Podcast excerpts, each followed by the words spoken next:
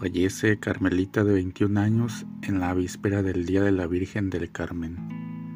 Un joven carmelita de 21 años que había sido admitido a un Carmelo en España in articulo mortis falleció el sábado 15 de julio en la víspera del Día de la Virgen del Carmen. Y dice así el texto, os comunicamos que esta mañana en el convento carmelita de San Andrés de Salamanca ha entregado su vida al Padre, Fray Pablo María de la Cruz Alonso Hidalgo, informó en un comunicado Fray Salvador Villota Herrero, prior provincial.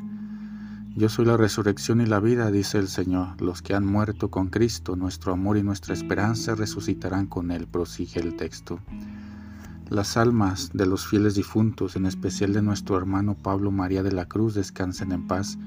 Encomendarlo a vuestros sufragios y oración, presentadlo al Señor y a nuestra Santísima Madre del Carmen. Amén. Concluyó.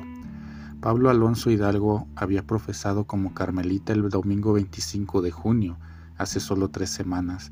Lo hizo de manera excepcional, in articulo mortis, es decir, en peligro de muerte, en la iglesia del Carmen de abajo de Salamanca, en España. Unos días antes había sido admitido en el noviciado en una ceremonia que tuvo lugar en la habitación 615 del Hospital Clínico Universitario de Salamanca y que fue presidida por Fray Salvador Villota. También asistieron sus padres Ricardo y Mari Carmen, el maestro de novicios, padre Alejandro López La Puente y su director espiritual, padre Desiderio García Martínez. Es mi deseo consagrarme a Dios y vivir en obsequio de Jesucristo. Mi enfermedad va rápida, de Dios venimos y a Dios vamos. El Padre en su infinita misericordia me llamará pronto a estar con Él, explicó entonces el joven religioso.